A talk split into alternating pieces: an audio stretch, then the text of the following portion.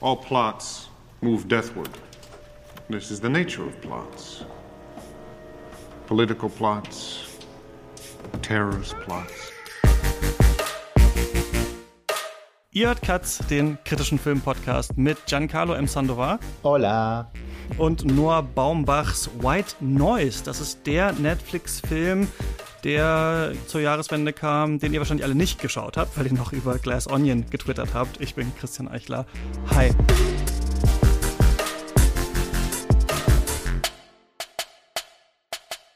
Giancarlo, wenn du einen Forschungsbereich gründen könntest, so wie Elvis Studies oder Hitler Studies, oh. welcher wäre es? Oh, ich bin schon Teil einer komischen äh, Forschungsunterteilung, das heißt äh, Maker Studies. ähm, wir mhm. forschen ah. zu der Subkultur, die eigentlich Teil der Hackerkultur ist. Ähm, und das ist äh, die Maker-Kultur. So Menschen, die sowas wie Roboter, 3D-Printen und andere Sachen machen. Gibt es einen Star oder so, also so wie Elvis oder dem Film Hitler, bei dem oder bei der du sagen würdest, dazu müsste es eigentlich mal ein, so ein Forschungsgebiet geben? Ja, vielleicht Andy Warhol, aber das ist ein bisschen Klischee. Hm, hm, hm, hm, hm. Till Schweiger Studies? Ja, vielleicht zu Deutsch. also ich weiß nicht. Aber da könnte man wahrscheinlich noch mit punkten. Ja. Ah, das Ding ist, das ist ja, dass in Kulturwissenschaft kann man eigentlich alles gründen. Kürzlich hatte ich eine Einladung für ein Buch zum Fast and Furious, die mhm. Fast and Furious Anthology. Also Theorie, Popkulturtheorie mhm. mit Deleuze und ganz viele andere Theoretikerinnen um die Arbeit und die sehr seriöse Arbeit von Fast and ja. Furious zu besprechen.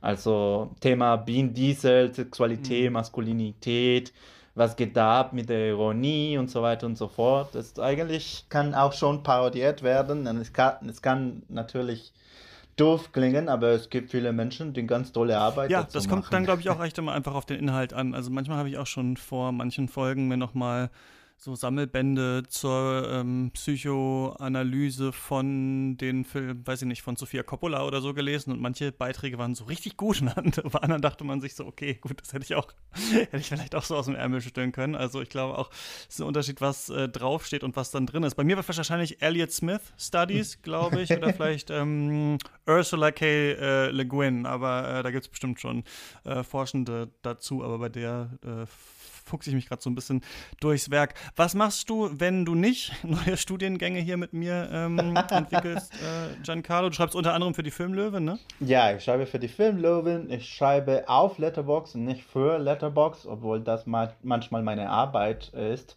Und, oh, naja, ich, ich arbeite hauptsächlich auf eine Technologiefirma, aber das ist langweilig auf einem Podcast zu besprechen. Und ja, das war es, glaube ich. Und ja, mache ich meinen Doktor nebenbei sozusagen. äh, ja. ja. Haben wir schon fast so viele Themen hier angesprochen, wie in White Noise äh, vorkommen. Das ist der neue Film von Noah Baumbach.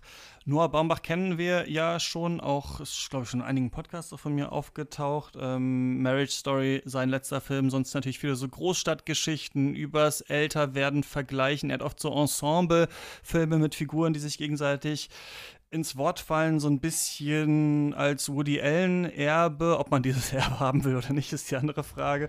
Äh, wird da so ein bisschen natürlich ähm, auch gesehen. Es geht oft auch so um äh, ja, alternde Akademiker, die so ein bisschen was von ihrem Glanz verlieren, äh, würde ich sagen. Sein großer, so richtig großer wahrscheinlich Durchbruch war Francis H.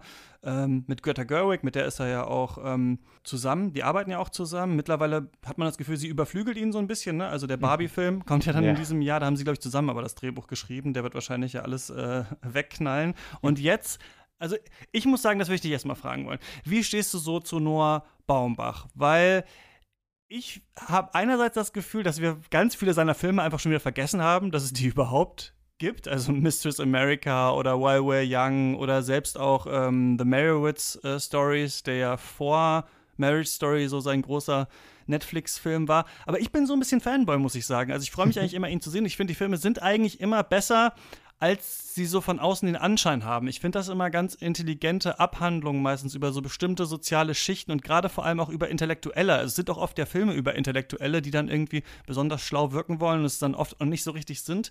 Und ich habe eigentlich immer einen großen Spaß so an seinen Filmen, aber nicht alles gesehen. Also Madagaskar 3 zum Beispiel kenne ich nicht. Wie ist, das, wie ist das bei dir und seinen Filmen? Ich würde nicht sagen Fan, aber der ist einer der vorsten FilmemacherInnen, den ich gefolgt habe, als ich in Peru lebte. Und den habe ich kennengelernt, weil irgendwann wurde mir gesagt, dass er ganz ähnliche Filme wie With Stillman machte. With Stillman ist ein, auch ein beliebter Regisseur, der ja drei, zumindest drei von vier oder fünf Filme ähm, hat, die, wo es um eine gewisse bestimmte Gruppe von privilegierten Menschen geht. So zum Beispiel reiche Menschen in New York oder Menschen, die sich leisten, in Barcelona zu leben und so. Und der Stil ist eigentlich speziell. Es ist sehr literarisch. Man hört viele Witze. Es geht um Menschen, die ganz viele Bücher gelesen haben und darüber sprechen können. Und der hat mich mit Squid and the Whale umgehauen, glaube ich. Also das, das war der erste Film von ihm, den ich, den ich gesehen habe. Und da hat er bestimmte und also hervorragende Momente, wo zum Beispiel Jesse Eisenberg, der als ein Kind von Jeff Bridges, glaube ich, spielt, der ähm, benutzt einen, einen Pink Floyd, Ah, Pink, ja. Pink Floyd Song und sagt, dass, dass er das komponiert hat. Und da hat er ein ganz tolles Tribut auf ähm, Breathless von Jean-Luc Godard. Und ich glaube, diese Mischung aus Intellektualität und Interesse an, an diesem bürgerlichen Familie hat mich interessiert und es war so, es war so gut, dass ich Margot at the Wedding, das äh, Film mit Nicole Kidman, der er auch gemacht hat, gesehen habe und dann letztlich Greenberg, Francis Ra natürlich und so weiter und so fort. Aber ja, ich finde seine Arbeit ganz interessant, weil er hat schon gewisse, also das ist ein böses Wort, aber Cinephile Credentials. So, Francis Ha hat Tribute, hat Hommage an Mauvais Sang von Leos Carax. Leos Carax, einige Tribute an Godard, äh, der interessiert sich auch für Brian De Palma und so weiter. Und seit seine, äh, seine Kollaboration mit Greta Gerwig ist, äh, glaube ich, interessanter geworden, äh, irgendwie menschlicher. Auch wenn er und äh, Greta Gerwig sehr viel schreiben und er natürlich auch hier das Drehbuch geschrieben hat, ähm, hat er sich diese Geschichte um White Noise nicht ausgedacht, denn das ist ja eigentlich ein Roman von Don DeLillo aus dem Jahr 1985, gilt so als eines der großen Werke der Postmoderne. Man muss aber sagen, äh, der postmodernen Literatur. Ne? Also postmodern ist ja eh so ein Begriff, den man irgendwie auf hunderttausend verschiedene Arten äh, lesen kann. Und ähm, hier geht es natürlich erstmal um die postmoderne Literatur, die nicht dasselbe ist wie die philosophische Postmoderne, die nicht dasselbe ist wie die äh, vielleicht so historische Epoche der Postmoderne, aber auf jeden Fall ein Buch, das lange als unverfilmbar äh, galt. Das haben wir auch oft gehört äh, im Zusammenhang ähm, mit diesem Buch und jetzt auch mit diesem Film. Und er hat es eben gemacht und den verfilmt. Wir haben hier bei Katz schon mal von diesem Film gehört, von Yannick, als er in Venedig war, denn dieser Film hat die Filmfestspiele ähm, von Venedig eröffnet im letzten Jahr. Es geht hier um Jack. Jack Gladney wird gespielt von Adam Driver, kennen wir auch schon von äh, ne, aus früheren äh, Noah Baumbach-Filmen, also eine Kooperation, die sich auch weiter fortführt. Und der ist ähm, ein Professor für Hitler Studies am äh, College äh, on the Hill in so einem ja, US-amerikanischen ähm, kleineren Ort. Und äh, diesen Bereich, also dieser Hitler Studies, hat er quasi selber erfunden und ist da so eine richtige Koryphäe auch und gibt irgendwie auch tolle äh, Vorlesungen und bald wird es eine große Tagung geben und er ist damit eigentlich recht erfolgreich, auch wenn er innen drin weiß, dass er eventuell so ein bisschen eine Fraud ist und was im Buch, finde ich, auch irgendwie total gut rüberkommt, äh, irgendwann durch diese inneren Monologe ist halt, der kann gar kein Deutsch. Also wer bei ihm lehren möchte, äh, lernen möchte und äh, an seinen Lehrstuhl quasi kommt. Der muss so Grundkenntnisse in Deutsch haben. Er selber kann das aber eigentlich gar nicht ne, und hat sich da so ein bisschen äh, spezialisiert. Dann gibt es noch einen anderen ähm, Professor bei ihm da mit an der Uni, der das gleiche eigentlich für Elvis machen möchte. Also wir sehen schon diese Popkultur oder diese großen auch historischen Figuren kriegen mittlerweile ihre eigenen ähm, Studiengänge und er lebt in so einer großen Patchwork-Familie, sicherlich auch großes Thema der 80er, haben wir auch hier in den letzten Cuts-Folgen immer mal wieder drüber gesprochen. Zusammen mit Babette, äh, seine vierte oder fünfte Frau ist es, glaube ich, haben ganz viele äh, verschiedene Kinder aus unterschiedlichen Ehen. Und äh, die wird hier eben gespielt von Greta Gerwig. Und die leben dieses Leben halt des Konsums von Academia und dieser Vorstadtfamilie sind die ganze Zeit im Supermarkt und alle sind irgendwie super smart und super clever, auch von diesen Kindern. Also ich finde, hier berühren sich auch, wenn man sich fragt, was verbindet vielleicht DeLillo in seinem Schreiben und Komponieren von diesen Büchern mit Noah Baumbach in seinem äh, Inszenieren oder eben auch Schreiben von seinen Filmstoffen, ist es auf jeden Fall, es wird sehr viel geredet, sehr viel aneinander vorbeigeredet. Äh, ähm, es geht um Text die ganze Zeit und es geht auch um Figuren, die vielleicht ein bisschen, also Kinder, die vielleicht ein bisschen schlauer sind, als sie eigentlich sein dürfen und Erwachsene, die irgendwie auch so ein bisschen dümmer vielleicht sind, als sie sein dürfen. Das ist ja auch so eine Formel, die wir bei Wes Anderson öfter mal haben und ich finde, das trifft auch auf Noah Baumbach so ein bisschen äh, zu. Und irgendwann gibt es dann so ein großes ähm, Event, also wir sehen, die sind halt die ganze Zeit da in ihrer, im, im Kleinstadtleben unterwegs, im Supermarkt und so weiter und so fort an der Uni. So ein bisschen satirisch auch am Anfang gehalten. Dann gibt es so einen großen äh, Spill, so einen ähm, Zug entgleist quasi mit Toxic Waste drin, dann gibt es so eine riesige Wolke und dann haben wir auf einmal so einen kleinen Katastrophenfilm hier drin und dann im dritten Teil des Films wird äh, der Hauptfigur, das verraten wir vielleicht noch nicht ganz, etwas eröffnet, dass es dann noch einen anderen Mann im Leben seiner Frau gibt und eine Droge. Äh, und dann beginnt da noch mal so ein bisschen die Jagd. Und auch dieses Buch ist ja in drei Teile aufgeteilt. Und ein ganz großes Thema ist der Tod beziehungsweise die Angst vom Tod, die plagt nämlich Jack und seine Frau. Lass uns vielleicht erstmal so grob äh, anfangen. Ich habe dich nämlich gefragt, auch ob du die Folge mit mir machen willst, weil ich wusste, dass du den Film ganz gut findest. Äh, für dich war das also mehr als jetzt nur, äh, ich bitte die Floskel zu verzeihen, weißes Rauschen, was wir hier gesehen haben. ja, also ich denke, dass die Themen, die, die der Film anspricht, sehr interessant sind. Der Film an sich hat drei Teile und man kann auch die drei Teile scheiße finden oder zumindest der, das dritte Teil ähm, schwach finden. Ich finde die ersten zwei Teile, äh, ja, ganz okay. Die, äh, das erste Teil zum Beispiel hat eine ähm, ja, relative kurze Einführung in, in, das Leben von Jack und Baba und die Kindern und das Leben in der Uni und so und die Angst vor dem Tod, die Jack hat. Und dann gibt es diese diese, was in Deutschen heißt, ähm, der luftgetagene toxische Vorfall ja. äh, oder der Airborne Toxic Event. Und Bombach selbst hat gesagt, ihm ist nicht so ganz klar, wie die drei Teile zusammenhängen sollten. Also die ersten zwei Teile, mhm. die, das erste Teil ist, äh, guck mal, wie wir leben äh, in einem von Medien überfüllten Welt und mhm. wir, wir versuchen die, die Angst vor dem Tod zu bewältigen. Der, das zweite Teil ist, okay, hier kommt der Tod.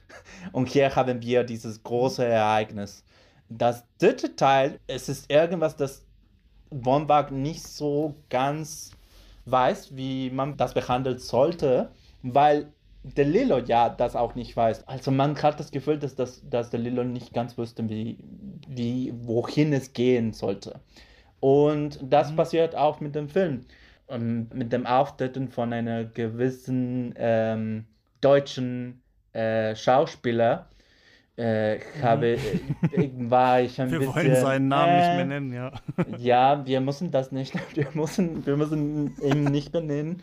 Aber ich fand die Themen ganz interessant und ich fand die Art und Weise, wie da er das alles inszeniert hat und die bestimmte Hommage an Regisseuren, die äh, er mag, ganz gelungen. Mhm. Und das Ende im Supermarkt mit den neuen LCD Sound Systems und hat, war für mich das Ende des Jahres, letztes Jahr.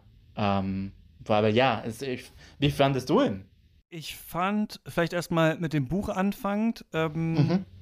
dass äh, irgendwie interessant, das zu lesen, weil, das fällt mir immer wieder auf, wenn man ältere Bücher liest, mhm. hat das ja immer so eine komische Zeitlosigkeit oft. Also auch wenn Dinge, zum Beispiel äh, bei eben auch Ursula äh, K. Le Guin, von der ich gerade viel lese, ähm, was dann in den 60ern geschrieben wurde, wenn man sich da manchmal, äh, wenn man so googelt, äh, was die Cover von den Büchern waren, dann merkt man immer, ach krass, so habe ich mir das ja gar nicht vorgestellt. Ich habe mir ja diese ganze Weltraumwelt viel äh, moderner, heutiger vorgestellt, als das damals natürlich sich ausgedacht wurde. Und so hatte ich auch bei De Lillo ähm, gar nicht nur das Gefühl, ach klar, das ist jetzt so Pastiche aus den 80ern, äh, was wir da sehen.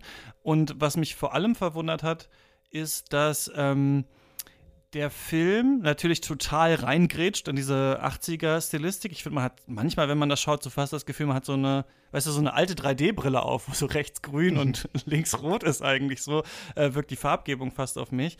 Ähm, aber was vor allem irgendwie unterschiedlich war äh, beim Film, ist, dass ich diese äh, Figuren bei DeLillo, die ja kauzig sind, die ja komisch sind, nicht so als völlig übertrieben wahrgenommen habe im Buch, sondern eher als so ähm, Charaktere, die irgendwie schon nachvollziehbar sind, vor allem Jack, weil das Buch ist ja aus Jacks Perspektive geschrieben und dadurch kriegen wir natürlich auch immer seine ganze Selbstreflexion mit. Ne? Also was denkt er eigentlich selber über die Fraud, die er ist? Hier im Film muss er das dann natürlich manchmal erzählen. Wir haben die Deutschstunde, wo er dann nochmal dem Deutschlehrer erzählen muss, dass er das ja eigentlich gar nicht kann und dass das ja peinlich ist, weil er ja die große Koryphäe für Hitler-Studies und so weiter ist.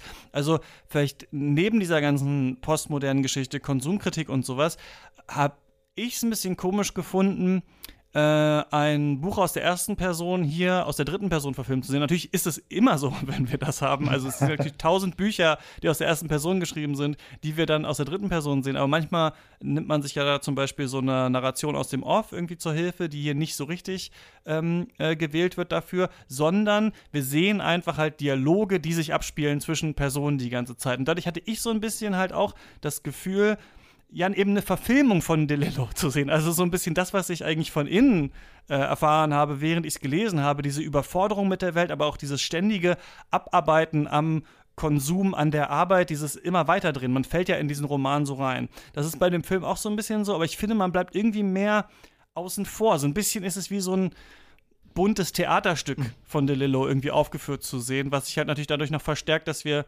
einerseits hier diese Actionsequenzen drin haben, plus halt am Ende noch äh, diese Tanzsequenz, ne, die nicht im äh, ursprünglichen Roman drin ist.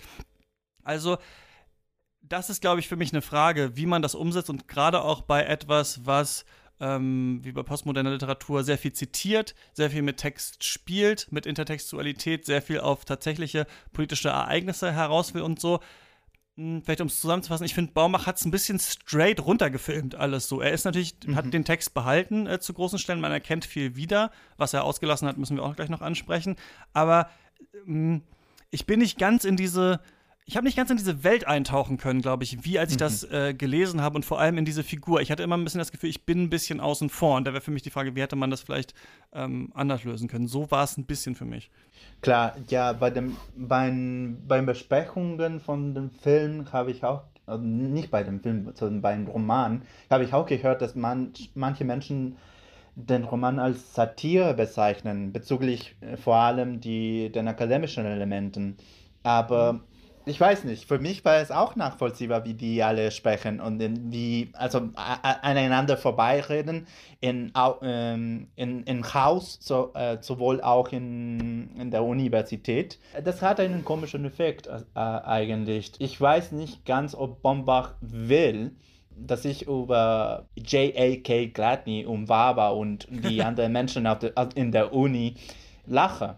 Das Wort, das du benutzt hast, straight, kommt mir vor als richtig eigentlich. Es ist alles, ich weiß nicht, vielleicht ist irgendwas das Prophetisches von DeLillo war, dass das in den 80er schon in der Luft spüren konnte, dass das so würde. Diese Omnipräsenz von den Medien, diese Art und Weise, mhm. wie alle reden, die reden sehr schnell aneinander vorbei. Im Haus vor allem, ich glaube, es ist die erste Szene und ich war so verwehrt, als die Szene gelaufen ist. Mhm. Äh, ja. Die haben alle gleichzeitig geredet. Und ich war so, hä? Was? Ah, okay, was? Was? was? Das ist interessant, oder? Weil, weil die Baumbach-Sache ja eigentlich ist, und das fand ich irgendwie dann doch spannend an dem Film, irgendwas mal mit dem Gag aufzulösen. Oder man hat ja auch eine Zeit lang das Gefühl, manchmal man schaut so einen Spielberg-Film, ne? Das ist irgendwie Vorstadt, wir haben irgendwie smarte Kinder, es gibt ein großes Event, da muss man dann von wegrennen und sowas, ne? Also das äh, denkt man ja auch manchmal, dass man hier so ein Blockbuster-Kino der 80er ist und dass da auch so Allusionen drauf so, drin sind. Aber was irgendwie fehlt und was so ein bisschen vielleicht das Delillo-mäßige ist oder wie Baumbach es sieht, ist das, so die Punchline oft nicht kommt. Mhm. Also es wird einfach immer weiter geredet. Es gibt einfach immer den nächsten. Und ich finde, das fand ich dann auch aktuell, sowohl als ich es gelesen habe, als auch als ich es gesehen habe, dass alle so super reingenördet sind, aber in alles. Also es gibt gar keine Trennung mehr zwischen, was ist Academia, was hat jemand im Fernsehen gesehen, was hat man im Radio gehört, was hat man sich selber gedacht, was ist eine Verschwörungstheorie. Also man hat das Gefühl, jede Figur ist immer Experte für alles und hat schon Nachforschung angestellt, wie wir heute halt auch diese Fact-Checking-Kultur und zu allem muss ein Thread gemacht werden und eine Insta-Story und sowas. Das fand ich ich dann schon aktuell, aber ich, ich finde nicht, dass es sonderlich viel Spaß macht, sich das anzuschauen. Ja, mhm. ja ich habe auch gehört, wie Bombach das äh, nacherzählt hat, wie er zum Roman gekommen ist. Und er hat das alles während dem ersten Jahr der Pandemie gelesen. Ah. Und er sagte, wow, hier gibt es zahlreiche Parallelen mit dem, was wir gerade erleben in Lockdown. Und ich glaube, also sein, seine Herangehensweise mit dem Film zeigt eine, ja, eine andere Perspektive als der Lilos halt. Der Lilo hat eine gewisse Kritik an den Medien. Naja, man kann Baudrillard sagen, äh, dieses Simulacrum und Simulacrum, dass wir keinen Zugang zum Realen haben. Und bei, mhm. bei Bombach ist das so eine, so eine Normalität geworden. Zum Beispiel diese Szene in dem Roman, wo die alle von Fernsehen sitzen und gucken, ähm, ich glaube, es ist ein Flugabsturz. Mhm. Und die Szene geht richtig lang im Roman. Nicht richtig lang, aber lange als in, im Film. Und das soll zeigen, dass die Kinder zum Beispiel haben Zeit und Aufmerksamkeit für Flugabstürze, für große Ereignisse. Im Film dauert die Szene, glaube ich, 10 Sekunden und dann ist er weg. Mhm. Und ich glaube, ich glaube bei Bombach ist, ist äh, die Emphasis anders als bei der Lilo. Und ich glaube, es ging ihm viel mehr um den Tod und die Bewältigung von dem Tod. Also bei Baba gibt es dieses Medikament, äh, Dyla heißt es. Und bei Jack äh, gibt es Hitler Studies. Und ich habe nicht den Eindruck, dass Bombach denkt, dass Jack ein Imposter ist. Ich glaube, er denkt, er denkt eigentlich, okay, die, die Sorgen, die Jack hat, sind eigentlich berechtigt, sind eigentlich fair und völlig normale Sorgen, die man haben sollte in diesen Zeiten.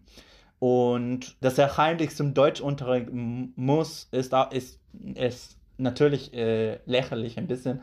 Aber diese Perspektive, die im Buch so äh, stark vorkommt, dass er ein Froht ist, dass, dass er eigentlich so so viele Sorge, so viele Angst, nicht nur von dem Tod, sondern entdeckt zu werden, dass er nicht diese große Ikone von der Hitler-Wissenschaft ist, habe ich nicht gesehen. Es ist nur, nur ein wenig und nur nebensachlich, muss ich sagen, ja. Und du denkst, dass Baumbach damit auch sagen will, es ist, ihn, es ist für ihn nicht so interessant, also dieser Aspekt, weil er verwendet ja trotzdem viel Zeit darauf, diesen akademischen Alltag zu zeigen. Das würde ich sagen, ist ja auch ein Thema von Baumbach auf jeden mhm. Fall. Intellektualität, Bürgertum. Wer tut nur so, als wüsste er was? Wer weiß wirklich was? Ist das tatsächlich überhaupt wichtig dann tatsächlich für die ähm, Position und so? Und die gipfelt ja in dieser Szene, in der eigentlich diese Elvis-Lecture gehalten mhm. wird und Jack läuft rein und erzählt halt zu Elvis, diese, äh, was eigentlich, wie das eigentlich bei Hitler war. Und wir merken so eine Gleichzeitigkeit von, ja, eigentlich sind die Stars vielleicht auch austauschbar. Alle hatten Mütter, alle hatten irgendwie so ihre Probleme. Elvis, ja. Hitler, äh, wen kümmert das schon so ein bisschen? Also es ist ja schon so, dass er dass er das zeigt und dass er diese, diesen ersten Teil, bis dann die Katastrophe kommt, schon so auch so ein bisschen als Satire aufzieht. Ne? Aber, da, aber es ist nicht so, dass man immer genau weiß, wo man lachen soll. Und deswegen ähm, ja, ist das vielleicht nicht so ganz klar einzuordnen, wo er damit hin will. Ja, diese Szene komm, äh, war für mich ein, ja, keine Ahnung, also wie sagt man das? Großes Kino. Großes Kino war für mich diese Szene, muss ich sagen. Also es, es war so ein, ein Denk, also es, es ich hatte Déjà-vu-Momente, als ob ich für, zum Airborne Toxin Event exposed wurde. Also weil in der Kulturwissenschaft und in Popkulturwissenschaft hört man diese, diese Vergleiche, dieses Relativieren von gewissen Figuren damit sie in einem gewissen Sinne gleich sind. So, Elvis ist nicht gleich Hitler, das ist ganz klar, aber die haben schon bestimmte Parallele. Don DeLillo, glaube ich, hat äh, dort eine Kritik an, an Jacques, an die Figur von Jacques, weil in, in Roman steht, dass er das, ja, also die, diese ganze Gerede äh, sagt, äh, gleichzeitig mit Murray. Und am Ende sagte, sind die Studenten zu mir gekommen und ich war auch bei einer großen Menge. Da gibt es eine gewisse Ironie. Der Jack kann das nicht erkennen, beziehungsweise der leugnet das. Und beim Film ist es eine großartige Sequenz, wo ja die Bahn stürzt einfach und äh, da gibt es die Toxic Airborne Event und man sieht nicht ganz, ob Jack klar ist, dass das ironisch ist, dass eine große Menge vor ihm steht. Und ich finde das so sehr gut gefilmt, obwohl ich nicht ganz weiß, ob das die Absicht von der Lilo war. Ja, diese Frage ist, ich finde, das zählt aber trotzdem so ein bisschen äh, in diese, auf diese Simulacrum-Sache ein, diese Idee bei Baudrillard auch so Hyperrealität, dass das Zeichen eigentlich schon äh, dann der Inhalt ist und gar nicht mehr wichtig ist, was es eigentlich signifiziert. Also diese Sache, dass es dann irgendwie egal ist, ob das jetzt Hitler ist oder ob das Elvis ist oder was, solange diese Story gut genug ist, die erzählt wird und solange es irgendwie am interessantesten ist, hat man das Gefühl, kriegt man die Leute wieder hin. Ne? Man fragt sich ja, was soll das jetzt genau mit Hitler-Studies auch? Also warum wird jetzt ähm, der Nationalsozialismus dann in dieser Form auf diese Person zugespitzt? Das ist ja immer auch der äh, Gag in Deutschland, der, ähm, der erzählt wird, so ja, und dann kam Hitler mit dem UFO und dann kam der Nationalsozialismus so ein bisschen was. Ne? Also wie genau ist dieser Forschungsbereich eigentlich aufgebaut? Das wird ja so ein bisschen auch ausgespart hier, das wissen wir ja gar nicht so ganz genau, wie das ist. Und dadurch kommt natürlich dieses Thema dann wieder vor, so worum geht es hier eigentlich? Nee, geht es tatsächlich am Ende nur um die Story? Ist es nicht mehr wichtig, ähm, was ist historisch wirklich passiert? Oder auch, ähm, was haben wir selber mit unseren eigenen Augen gesehen, wenn der Junge dann tatsächlich irgendwie das direkt glaubt, was im Radio erzählt wird. Ähm, diese Frage, ne, woher kommen die Informationen, welche Symbole äh, stehen dafür und welche werden wichtiger? Ne? Das wird hier so ein bisschen aufgemacht und das zieht sich ja auch später noch so äh, durch den Film. Und ich finde, wenn man das so sieht, ähm, ich weiß nicht, wie das dir ging, dann äh, denkt man ja die ganze Zeit, ja, stimmt, so in Mitte der 80er waren manche Sachen davon bestimmt richtig radikal. Und bei anderen ist es ja so, also ich bin halt kurz danach geboren, nachdem dieses Buch erschienen ist, dass, wir, dass das so in unser Fleisch und Blut übergegangen ist mittlerweile, dass man gar nicht mehr ganz versteht, was eigentlich die Kritik hier genau ist. Also ich fand das jetzt ganz interessant. Ich bin ja gerade in Asien, in Thailand und in Thailand gibt es ähm, 7-Eleven, diese Supermarktkette, ne, die es auch in ja. den USA gibt. Mhm. Und es ist wirklich so, in einen 7-Eleven reinzulaufen. Äh, du läufst rein, dann kommt dieses Geräusch, das ist immer gleich, wenn man in 7-Eleven reinläuft. Und in 7-Eleven ist es irgendwie 15 Grad kälter, als es draußen ist. Und die sehen zwar alle unterschiedlich aus, aber es gibt immer die gleichen Produkte. Es gibt wenig Interaktion eigentlich, also mit dem Staff, die da sind. So, man wird dann begrüßt und man bezahlt, aber es wird weiß ich nicht, wenig sonst gesagt oder sowas. Ne? Das ist so ein transaktionaler Raum, der irgendwie überall gleich ist. Das McDonalds-Phänomen vielleicht auch. Ne? McDonalds kennen äh, wahrscheinlich noch mehr Leute, weil das äh, weltweit ja tatsächlich so ist, dass man äh, hier, wenn die davon reden, dass so dieser Supermarkt, dieser letzte Raum ist, wo es so diese Ruhe gibt, wo man alle Farben sehen kann und so weiter und so fort, dann merkt man, wenn man das jetzt schaut, so stimmt. Das ist natürlich in der Zeit, wo das äh, geschrieben wurde, ne, überhaupt nicht allgegenwärtig gewesen. Sowieso, dass man alles, was man kauft, im Supermarkt kauft. Mittlerweile ist das schon so richtig ins Blut übergegangen, dass man äh, tatsächlich, hier merke ich manchmal, denkt, ah, ein 7-Eleven, so, das kenne ich ja schon. Ähm, wie fandest du das, also diese äh, Kritik des äh, Consumerism, die hier drin ist, inwieweit hat die uns noch was Neues zu erzählen oder nicht? Weil diese Idee hm, der sagen wir jetzt Postmoderne mal auch in der äh, Philosophie, alles wurde schon gedacht, alles wurde schon erzählt und sowas. Ähm, das ist ja auch was, was kritisierenswert ist, ähm, weil Themen natürlich aktuell bleiben und auch neue Geschichten noch erzählt werden müssen und können. Ähm, fandst du auch, vielleicht fangen wir auch an mit dem Song von LCD Sound System und der großen Tanzeinlage im Supermarkt. Was hat dir das hier noch gegeben in diesem Film? Die Konsumkritik finde ich gar nicht so neu, als das Buch geschrieben wurde, konnte es vielleicht ein bisschen neu sein, aber jetzt schon nicht so. Ich denke immer noch, dass, dass Noah Baumbach den Tod als der Hauptpunkt des Films oder des, des Romans angenommen hat. deswegen ist der Konsum und die, die Kritik an der Konsum ist nicht nebensächlich, aber es ist sowas wie, wir haben Angst vor dem Tod. Der Tod kommt und was bleibt danach? Konsum. Omnipräsent und allgegenwärtig. Konsum ist irgendwas, das, das uns eine gewisse Ruhe geben kann. Das hat gewisse Parallele mit, es war George W. Bush, der gesagt hat, nach dem 11. September, shop weiter, keep shopping. Und ich glaube, dass der Lilo irgendwas prophetisch daran hatte, dass er während den 80er das geschrieben hat. Aber die Konsumkritik ist nur eine Art Bewältigung. Bewältigung vor dem Tod. Und dass die Kinder so einen direkten Zugang zum Realen haben. Also die, die Kinder, die Kinder sind die Ersten, die wissen, dass irgendwas mit Baba nicht stimmt. Dass sie Dyla nimmt. Und Baba nimmt Dyla, um, die, die Tod zu, um den Tod zu bewältigen. Jack hat die Hitler-Stalin und so weiter. Die Kinder sind eigentlich die, die, die Menschen, die eine, einen anderen Zugang zu dieser Welt haben. Ich muss sagen, dass dieser Spectre-Tod hat mehr zu tun, für mich zumindest, mit der Pandemie, mit Corona. Es gibt diesen einen Moment, wo das Radio sagt, alle müssen raus. Bitte einfach alle raus aus, aus dem Haus und auf die Straße. Und dann, wenn sie doch auf der Straße sind, sagt das Radio, äh, nein, eigentlich komm zurück nach Hause. Komm zurück nach Hause, alle müssen rein äh, bleiben, sonst passieren schlechte Sachen. Und das ist genau die Art von Misinformation, dass der Lilo in bestimmten Momenten im Roman, aber ich glaube in, im Film werden sie von Baumbachs Drehbuch hervorhebt, diese gewisse Hypocrisy, Heuchlerei heißt das? Mhm. Ja. Dass, dass man nicht ganz weiß, wo man steht. The family is the cradle of misinformation. Ja, gut, richtig. Aber die Gesellschaft an sich verbreitet auch Fake News, verbreitet auch Misinformation. Wir wissen nicht ganz, weil wir so vermittelt durch diese Medien. Da, da kommt die, die Medienkritik vor. Wir sind alle mediated, vermittelt durch diese Medien. Wir können nicht ganz mhm. wissen, was eigentlich stattfindet, weil die Information so durcheinander geht, dass wir, nicht, dass wir das nicht, nicht können. Und diese, diese Vermittlung erreicht ihr Ende mit dem Toxic Airborne Event, die sowas wie eine äh, Rache des Realen darstellt.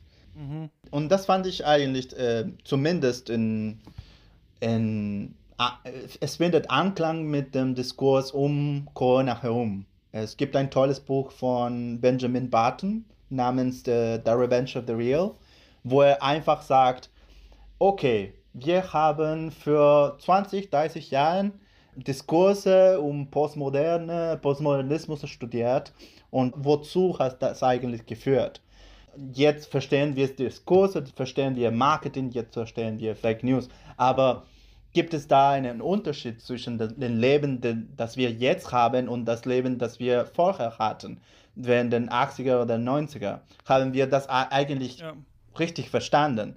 Und der will sich mit der Wissenschaft auseinandersetzen, damit man eigentlich reale, wirkliche Lessons haben kann. Das ist irgendwas ein bisschen wie die Position, dass ähm, die Heinrich, Heinrich hat, ich glaube, das älteste Kind. Er weiß schon, mhm. was abgeht, was die Wissenschaft sagt, aus was der Airborne Toxic Event besteht. Und er kriegt eigentlich reale Aufmerksamkeit diese Sachen sind Wissenschaft, sind Fakten und das ist schon anders als was Jack macht.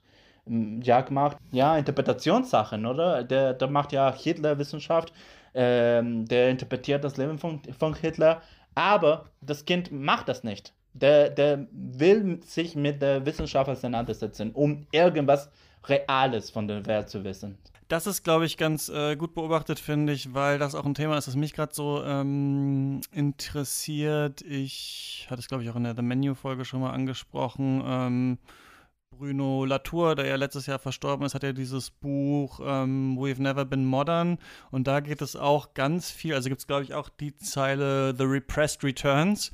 Und das ist, glaube ich, schon ein Gefühl, was viele von uns kennen mit äh, Corona, Klimakrise, Ukraine-Krieg und so weiter, dass nicht alles, was quasi wissenschaftlich gemacht wird und wissenschaftlich ähm, stattfindet, immer die gleiche Wertigkeit für die gleichen Diskurse hat. Ne? Und das ist, glaube ich, eine Frage, mit der sich halt auch die Postmoderne dann beschäftigen muss irgendwann ist tatsächlich alles Diskurs und alles menschengemacht und alles konstruktivistisch oder sind manche Sachen halt natürlich tatsächlich da und da muss auch drauf reagiert werden und wo genau ist die äh, Trennlinie, das war ja ein Diskurs, den wir zu Corona auch ganz stark hatten oder den wir auch zu Klima immer wieder haben, dass Leute sagen, hört auf die Wissenschaft, hört auf die Wissenschaft, hört auf die Wissenschaft.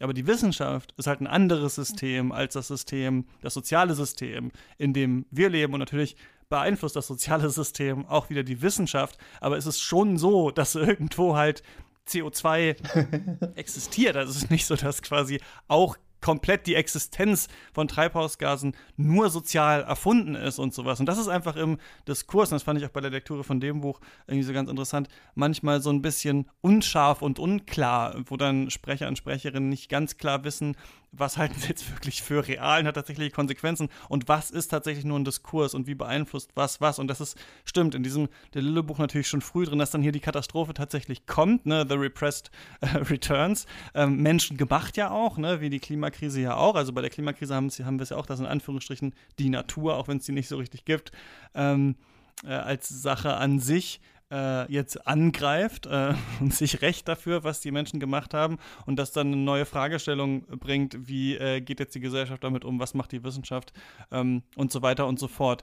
Und dieser Todesaspekt, den du jetzt auch oft angesprochen hast, also ich fand das gar nicht so quasi gemeint unbedingt, dass nach dem Tod gibt es noch den Konsum, sondern dass der Konsum natürlich das ist und vielleicht auch die Transaktion, die stattfindet, die einem immer wieder bestätigt, dass man selber existiert. Ne? So wie bei, ähm, bei Jack sind es dann vielleicht nicht die, unbedingt die Hitler-Studies, aber der Ruhm, den er durch die Hitler-Studies bekommt, der zeigt ihm natürlich immer wieder, du bist tatsächlich da, du lebst noch, du bist hier. ja. Und genauso ist es halt beim Konsum immer wieder so, dass man immer wieder ein neues, man bekommt ein neues Ding und dadurch, dass man ein Ding bekommt, ist man natürlich auch wieder Teil der Welt und dadurch ist man nicht ähm, im Sterben begriffen, vielleicht noch nicht. Und da muss ich sagen, dass ich mit diesem Thema komischerweise nicht so ganz doll connecten konnte, obwohl es mich total betrifft. Also ich habe auch krasse Angst vom Tod und die kommt auch in Wellen immer mal wieder ähm, zurück. Und äh, ich fand es ganz gut entworfen, vor allem im Buch, ähm, diese Idee, dass halt im, also in der so totalen Realität, halt in diesem Alltäglichen so. Wenn man sich in dem verliert, dann ist man halt noch nicht im Sterben begriffen, so dass das tatsächlich so ist. Aber im Film fand ich diese Todesangst, hat es mich nicht so doll gekriegt wie im Buch, muss ich, mhm. muss ich sagen. Auch wenn das hier, stimmt, wahrscheinlich das größere Thema ist, was Baumbach aus dem, aus dem Buch rausholt. Und vielleicht, um da, da können wir vielleicht dann, dann mal hin. Äh, am Ende, also wir haben ja den berühmte deutsche Schauspieler, der hier äh, vorkommt am Ende ist es ja dann so, also wir sehen erst diesen akademischen Alltag, dann sehen wir die große äh, Katastrophe. Wir haben einen Kommentar auf Academia, wir haben einen Kommentar auf die Patchwork-Familie, auf das äh, Leben in der Stadt im Überkonsum. Dann werden sie rausgerissen dann merkt man auf einmal, Mist, hier steht wirklich was auf dem Spiel, jetzt müssen wir uns neu verhalten. Und dann gibt es ja im Buch, äh, im Film, wie auch im Buch, diese Szene, dann sind die wieder im Supermarkt und merken, ach so, der Supermarkt ist ja sogar noch besser geworden eigentlich. Also eigentlich ist der Supermarkt ja immer noch super. Das hat sich ja hier gar nicht so doll verändert, was übrigens bei uns zu Corona nicht so war, oder? Ich habe das Gefühl, irgendwann hatten wir die ganzen Werbungen so von Edeka und alle haben so, wir halten zusammen und also es wurde dann, der Supermarkt hat sich auch anmerken lassen, auf jeden Fall.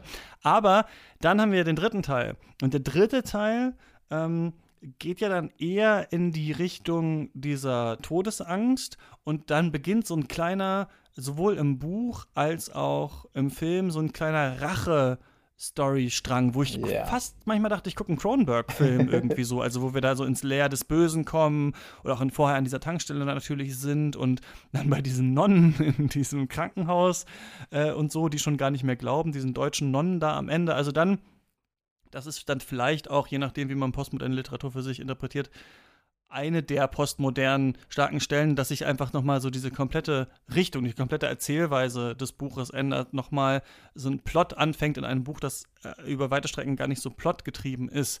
Ähm, wie, ja, wie, du hattest auch so ein bisschen Schwierigkeit mit diesem dritten Teil, oder? Oder hat dir, dir gefallen? Ich würde vielleicht als eine Interpretation anbieten, der zeigt so ein bisschen, dass die Erwachsenen nicht imstande sind, diese Krise zu lösen. Also dass das Echte jetzt hier wieder zurückkommt und tatsächlich äh, ähm, eine neu, vielleicht ein Neuverständnis äh, der Welt nötig macht.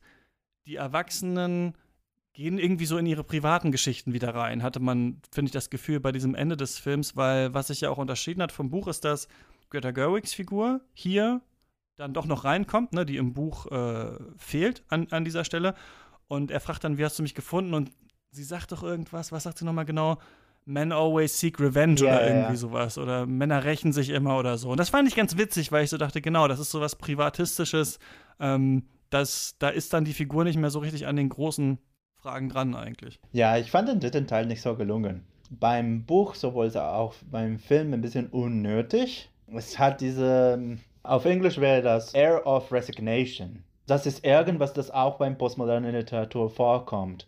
Man macht diese Tür, man schreibt diese Tür, man, man macht viele Witze und so und ähm, ja, nichts ist bedeutungsvoll, alles ist äh, Narrative und Erzählungen, bla bla bla. Und dann am Ende ist man schon ein bisschen erschöpft. Es ist ein bisschen so, okay, ja, ich, ich, ich weiß nicht mehr, wie, wie das alles zu einem Ende kommt. Und für mich hat das dritte Teil, es hat mich daran erinnert, wie manche Menschen nach der Corona-Pandemie ein bisschen einfach weitermachen möchten. Einfach, ja, lass uns Party, lass uns im Bergheim und so weiter und so fort. Wir können endlich tanzen, wir, sind jetzt, wir können jetzt umarmen und so weiter. Es ist, als ob das Erkenntnis von dem Vorfall oder das, was wir gelernt haben von diesen Schwierigkeiten, eigentlich nicht existiert oder nicht bedeutungsvoll wäre. Also die Art und Weise, wie das gefilmt wurde, hat mich richtig, ähm, also richtig viel an De Palma erinnert. De Palma, also vor allem, wenn, wenn du Mhm. da ähm, de, de, die De Palma Doku, die ähm, Noah Baumbach auch gedreht hat, guckst, also auf Google, da Ah. steht der Poster von, von, von dem Film. Und da gebe ich den vielen Kritikerinnen von dem Film recht, die sagen, dass, ähm, dass der Film ein Sprung nach vorne ist. Also formal betrachtet ist der Film ganz toll. Es hat äh, gewisse Sequenzen, die ja von Spielberg kommen oder die gewisse Tribute an Godard und andere, andere Filmemacherinnen und auch an Fotograf, Fotografen haben. Aber im dritten Teil habe ich das starke Gefühl, dass das eine Hommage ist. Und dass er nicht ganz so Mhm. richtig weiß, wo er, wo er hin will. Am Ende des Romans ist Jack tatsächlich allein. Er beobachtet einen, einen fast Unfall von, von seinem Kind und dann geht zum Supermarkt. Ähm, aber der Film hat das ein bisschen geändert und ich weiß nicht so ganz, ob ich diese Botschaft gut finde, dass wir glauben an nichts, also die Nonnen, wir, die Nonnen glauben an nichts. Wir machen es nur vor, als, als würden wir glauben, damit ihr nicht glauben solltet. Und äh, also Jack und Ba- Barbara sind zusammen und denken sich, okay, jetzt müssen wir äh, Glauben schaffen. Jetzt müssen wir äh, Bedeutung schaffen.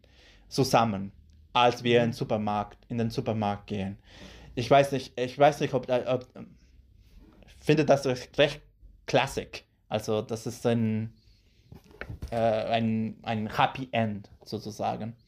Und dann halt mit dieser Ironie des Tanzes im Supermarkt. Hatten wir das nicht auch bei Pachinko, dieser Serie, eigentlich diese große? Ich glaube, das war Tanz in der, ähm, in der Spielothek dann, aber äh, ja, so ein bisschen daran. Also ich finde, erstmal so auf ähm, ästhetischer, vielleicht filmischer Sicht, ist dieser Tanz im Supermarkt so eine Szene, die einen irgendwie gar nicht umhaut, finde ich. Also man sieht die so und denkt sich, irgendwie ist es so erwartbar, wenn, wenn das dann kommt. Und man natürlich hat dieses Klischee von dem Film, der in der großen Tanzsequenz irgendwie endet.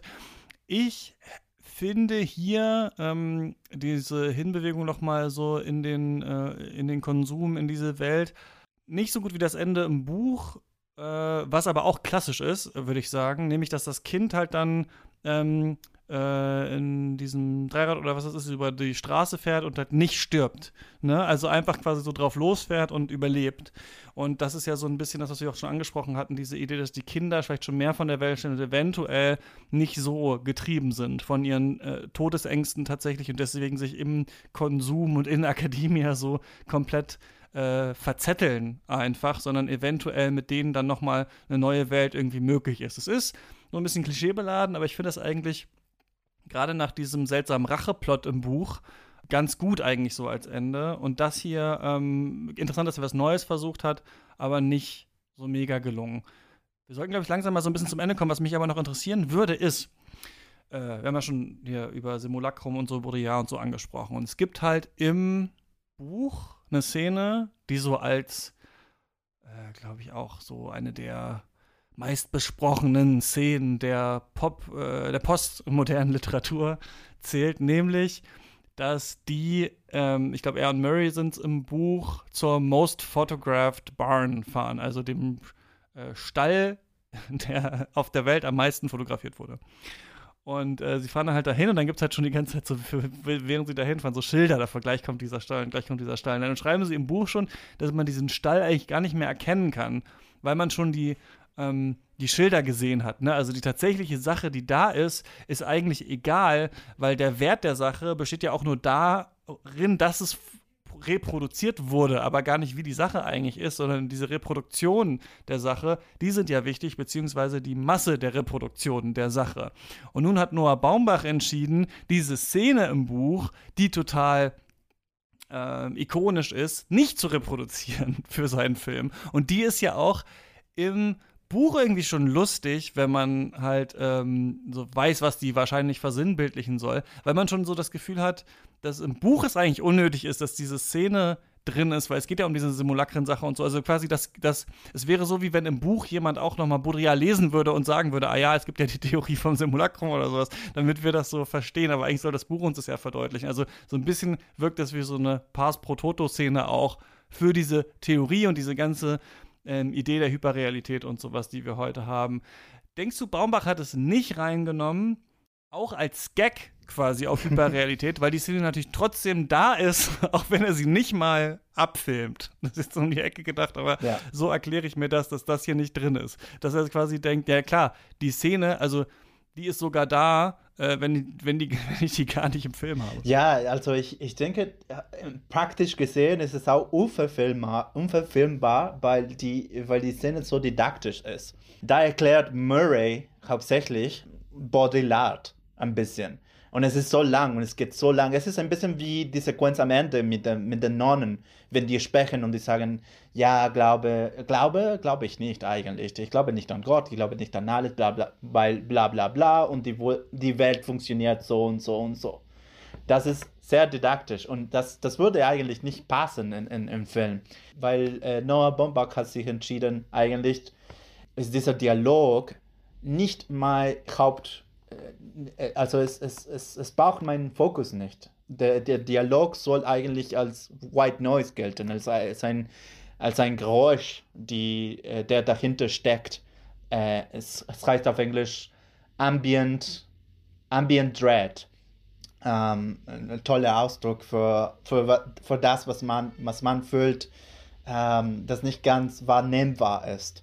Äh, aber man fühlt es trotzdem. Ähm, und das, das ist, was, was ist mit dem Dialog passiert, Reich. Diese Szene im Supermarkt, die du vorher angesprochen hast, ich fand sie richtig interessant. Der Supermarkt als das Ding, das eigentlich am realsten ist. Also das, das realste Ding überhaupt ist der Supermarkt.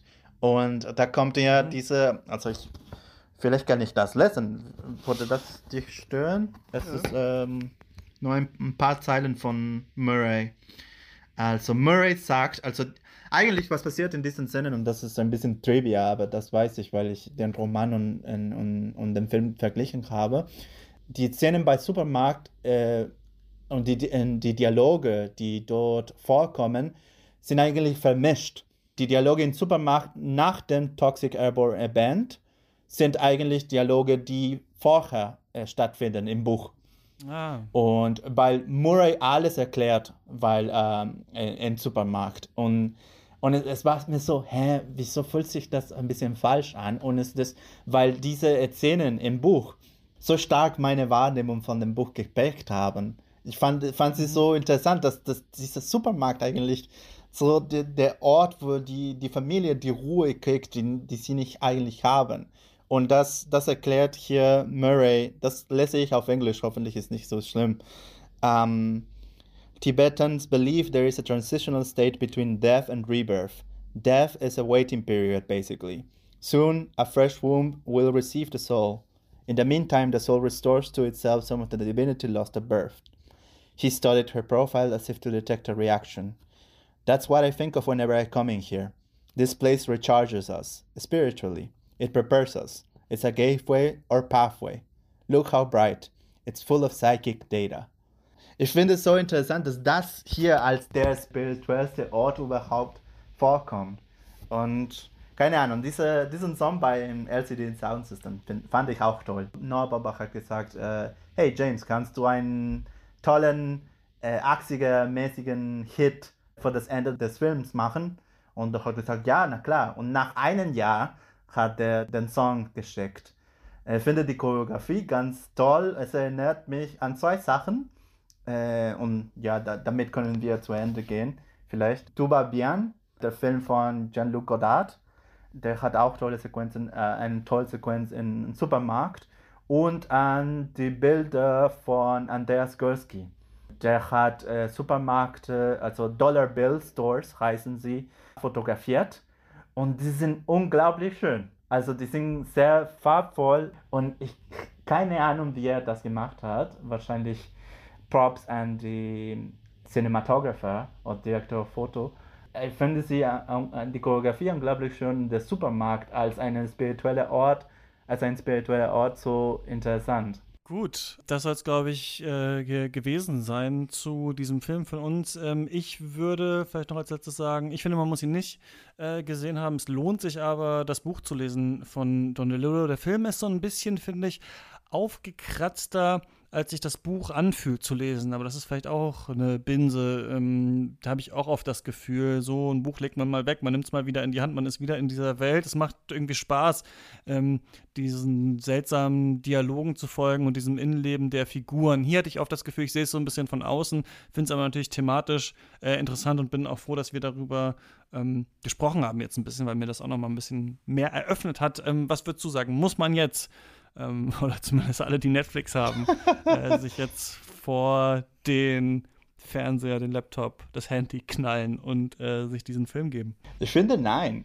Also eigentlich finde ich den Film ganz gut, also als Cinephile-Produkt, als irgendwas, das aus Leidenschaft ge geboren ist.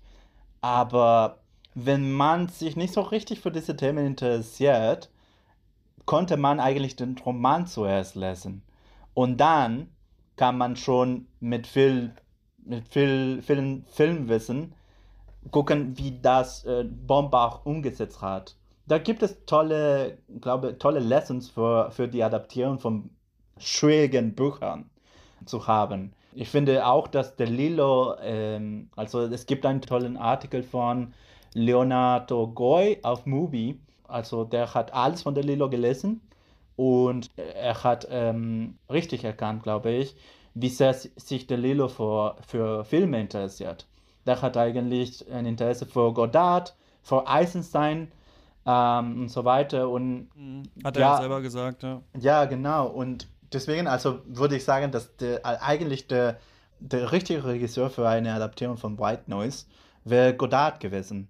Aber da er nicht mehr hier ist, dann Bombach, wieso nicht? Ich finde eine, eine gute Adaptierung von dem Buch, aber trotzdem ist der Film ganz schon komisch. Ähm, wenn ich eine Empfehlung geben würde, dann musste es ein bisschen universeller sein. Obwohl die Themen sehr, sehr interessant sind. 100, 100 Millionen hat das ja hier gekostet. Ist schon echt total äh, crazy, dass das irgendwie Baumbach gemacht hat, weil auch während man das sieht, das ist überhaupt kein Feelgood-Film äh, oder, oder, so. Und ich wundere mich auch, was Netflix das ist richtig äh, sich gedacht hat. Also, ähm, ja. In manchen Teilen ist das richtig depressiv und, und ja, ich, ich weiß nicht. Äh, aber ja. Kurios, kurios, dass dieser Film entstanden, äh, entstanden ist. Aber äh, Giancarlo, trotzdem vielen Dank, dass du ihn dir, äh, wir beide, glaube ich, ein, ein, paar der wenigen Leute, die ihn gesehen haben, äh, dass du das gemacht hast und jetzt mit mir drüber gesprochen hast. Ja, danke für die Einladung. Äh, es, war, es war toll, den Film, den Film zu besprechen. Und ja, ich habe ganz viele Film-Trivia-Facts, aber dafür müsst ihr äh, in, in den Discord auftreten. Und das ist ein, ein Steady. genau. da, da, da poste ich alles, alles, was ich weiß über den Film. So, Da gibt es dann alles, ja. Leere Versprechungen, die wir nicht halten können. Dafür sind wir bei Katz bekannt. Genau, steadyhq.com slash Katz ist die Adresse. Könnt ihr machen, aber natürlich vielleicht erstmal äh, Giancarlo folgen auf Social Media und auf Letterbox verlinke ich auch nochmal in den Show Notes. Ähm, das war's von uns. Wir hören uns wieder, falls ihr uns finanziell unterstützt, am Sonntag. Da sprechen wir im äh, Dezember-Special, quasi noch, was dann rauskommt, über Monty Python. Und nächste Woche dann hier über äh, The Banshees of Inisherin. Genau, das war's von uns. Bis zum nächsten Mal. Ciao. Ciao.